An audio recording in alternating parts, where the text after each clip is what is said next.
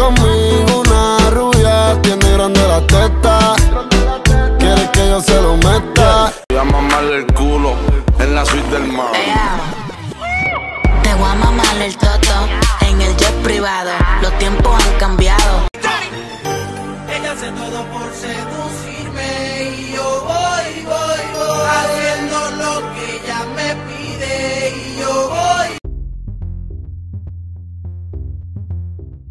Hola, bienvenidos a Radio Informa. El día de hoy tenemos una invitada especial. Tenemos el gusto de tener aquí a Ivonne de la Cruz, periodista feminista que nos ayudará a abordar el tema del reggaetón. Principalmente hablaremos del contenido que cosifica a la mujer visual y auditivamente.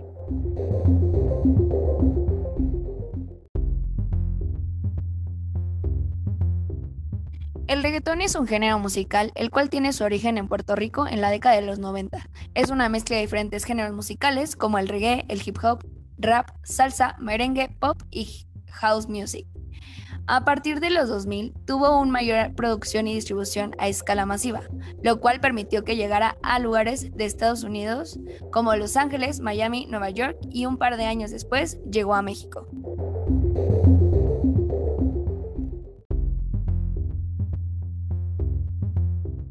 A continuación, tendremos una entrevista con nuestra invitada Ivonne, que nos ayudará a entender por qué el reggaetón ha tenido este gran impacto en la sociedad actual y cómo cada vez es más popular a pesar de la problemática de las letras y su contenido audiovisual. Una de las eh, cuestiones más criticables que tiene es la letra de sus canciones, porque evidentemente los mensajes que dan son mensajes misóginos totalmente enfocados a querer eh, hacer una especie de dominación sobre las mujeres. Son eh, generalmente hombres los que eh, cantan estas canciones, los que crean estas canciones, de tal forma que la música, sin importar si es reggaetón o si es una balada, la mayoría de las canciones tienen este tipo de mensajes que son como dirigidos para hacerle creer a las mujeres que si se enamoran, tienen que ser sumisas y dejadas. Y si te golpean, está bien porque es su forma de demostrar su cariño y no eh, darles un empoderamiento real eh, sobre lo que ellas son, sobre lo que deben valorarse y sobre sí mismas. Fue como teníamos que enfocar, era eso, ¿no? Como que relacionarnos como en cómo cosifica la mujer el género, más que nada ese es como al enfoque que queremos llegar. Eh, la segunda pregunta sería, ¿el género enmarcado en las letras de la música del reggaetón puede ser un factor mm, para que exista la misoginia?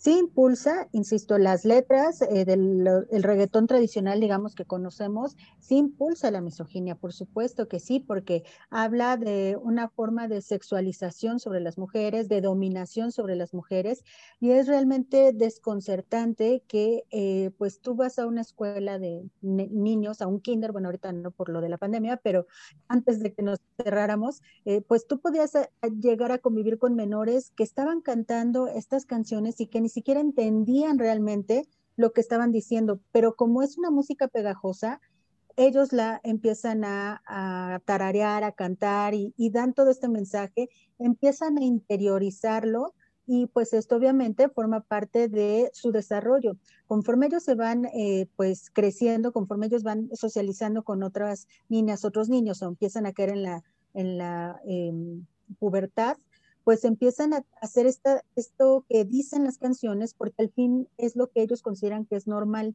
y que para ellos es la forma en cómo se deben de relacionar de una forma adecuada, ya que pues finalmente es lo que han aprendido a través de estas canciones. No vayamos tan lejos. Estas canciones eh, como las de José José, que también no es un lenguaje tan explícito, no te dicen eh, groserías, pero aún así sí te, sí te manejan una onda de te voy a encadenar porque te quiero o sea, eh, el, peligro está en el lenguaje, sin lugar a dudas. ¿Por qué consideras que el reggaetón en los últimos años ha tomado tanta fuerza y se ha pues normalizado? Hay eh, como mm, pues una especie de comunicación que se da y que los jóvenes además se les ha dicho a los jóvenes, me refiero a niños y niñas, hombres y mujeres, que no lo hagan, no se escondan, no se toquen, no se acerquen. Y el reggaetón sí te invita a que tengas mucho contacto físico al momento de bailarlo. Entonces, una invitación como a lo prohibido. pero a mí me parece que está mal enfocado porque esta onda del perreo, pues lo que hace es poner a la mujer de espaldas y en realidad el que si en algún momento alguien está sintiendo placer ahí es el hombre. La, parte donde nosotras sentimos placer, que está nuestro clítoris y demás, está en otro lado donde no llega el rozamiento de los cuerpos. Entonces, desde ahí se ve que no está bien enfocado a una verdadera, eh, pues, sincronización entre las dos personas, sino nada más enfocado al placer masculino. Eh, ¿Qué piensas de las mujeres que llegan a escuchar este mismo, este ritmo musical y la letra y eh, se darán cuenta realmente como de la violencia de género que están pues aceptando, ¿no? No creo que se den cuenta, porque en el momento en el que tú te das cuenta de algo así, es quitarte una venda y no te la puedes volver a poner. Aunque tienes que aceptar que tienes que vivir con eso, porque eh, no te puedes aislar tampoco de lo que ocurre. Pero sí es importante que empecemos a reflexionar sobre ello que si tú ya te diste cuenta que hay algo ahí que no te cae bien, que, que no te suena bien, que te parece violento, que reflexiones y que se, crean, se creen nuevas propuestas, como esto que les comentaba que están haciendo algunas chavas, que incluso ocupan el reggaetón como una especie de denuncia. Y como el ritmo es pegajoso, la música está bonita y te invita a bailar y todo eso, ya, ya se puede ver eh, algunas personas que lo empiezan también a cantar pero a partir de que se empiece a ser popular, porque tampoco es tan famoso como lo de Daddy Yankee y esas cosas. ¿Consideras que la intención de este género se enfoque en, en sexualizar y cosificar a la mujer? Es decir, o sea, ¿crees que los intérpretes lo hagan directamente con intención o pasa lo mismo que en el caso de las mujeres, que realmente no se dan cuenta de lo que están emitiendo? Sí, yo pienso que ellos hacen lo que pues saben hacer. Si ellos tuvieran conciencia de que lo que están haciendo es violento y está dañando, puede dañar a otras personas, no creo que lo hicieran. Pero caemos en una situación complicada porque es muy difícil que los hombres eh, renuncien a los privilegios, y no solamente los hombres, en realidad cualquier persona. Es muy difícil que renuncie a los privilegios que de alguna forma se les dieron sin siquiera pedirlos. O sea, ellos nacieron ya con la onda de eh, tienes derecho a que una mujer haga limpieza por ti, una mujer te dé de comer, una mujer cosa por ti, o sea, todo, todo esto que implican los roles de género. Y, eh, y bueno, y también tiene sus cargas, ¿no? Como la cuestión de que los hombres no pueden llorar en público porque son muy criticados, por ejemplo, ¿no?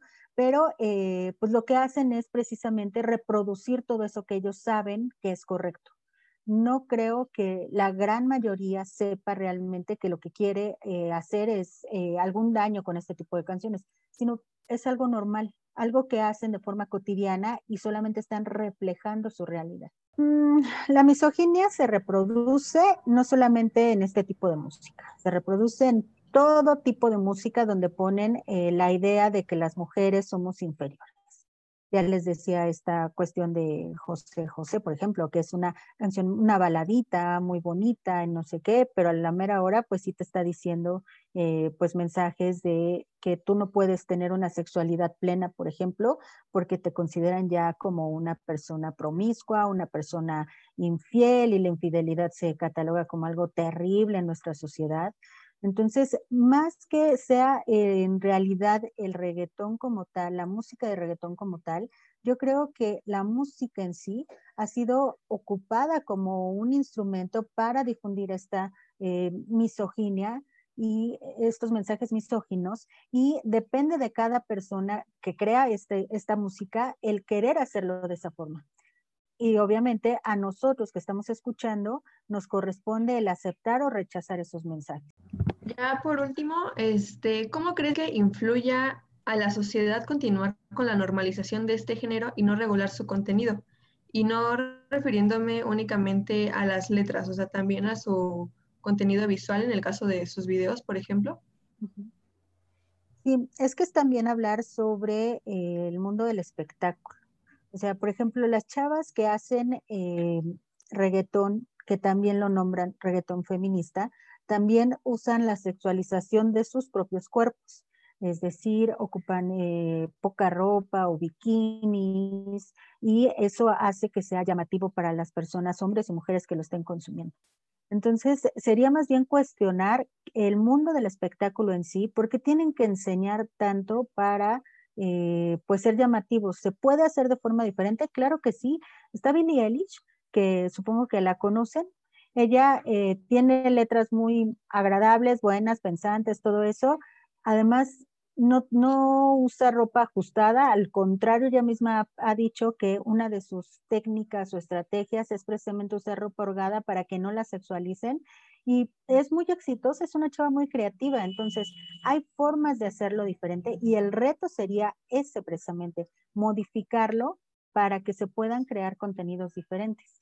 La cuestión es que es un camino más largo y a las personas no les gusta tardarse tanto en llegar hasta allá o, saber que van a tener que hacer sacrificios muy importantes para poder tener el éxito que ahorita tienen los que se, eh, pues se encueran o así, ¿no?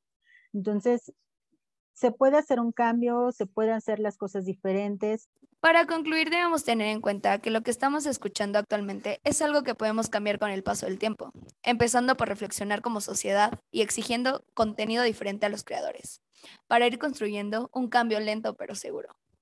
Damos un especial agradecimiento a Ivonne de la Cruz por su disponibilidad para contribuir en este podcast y por el conocimiento compartido. Sin más, nos despedimos, no sin antes hacer énfasis en que debemos reflexionar sobre el contenido que se nos muestra en los medios masivos de comunicación. Gracias por escucharnos. Los saludan Jennifer García y Lucero Robles. Hasta pronto.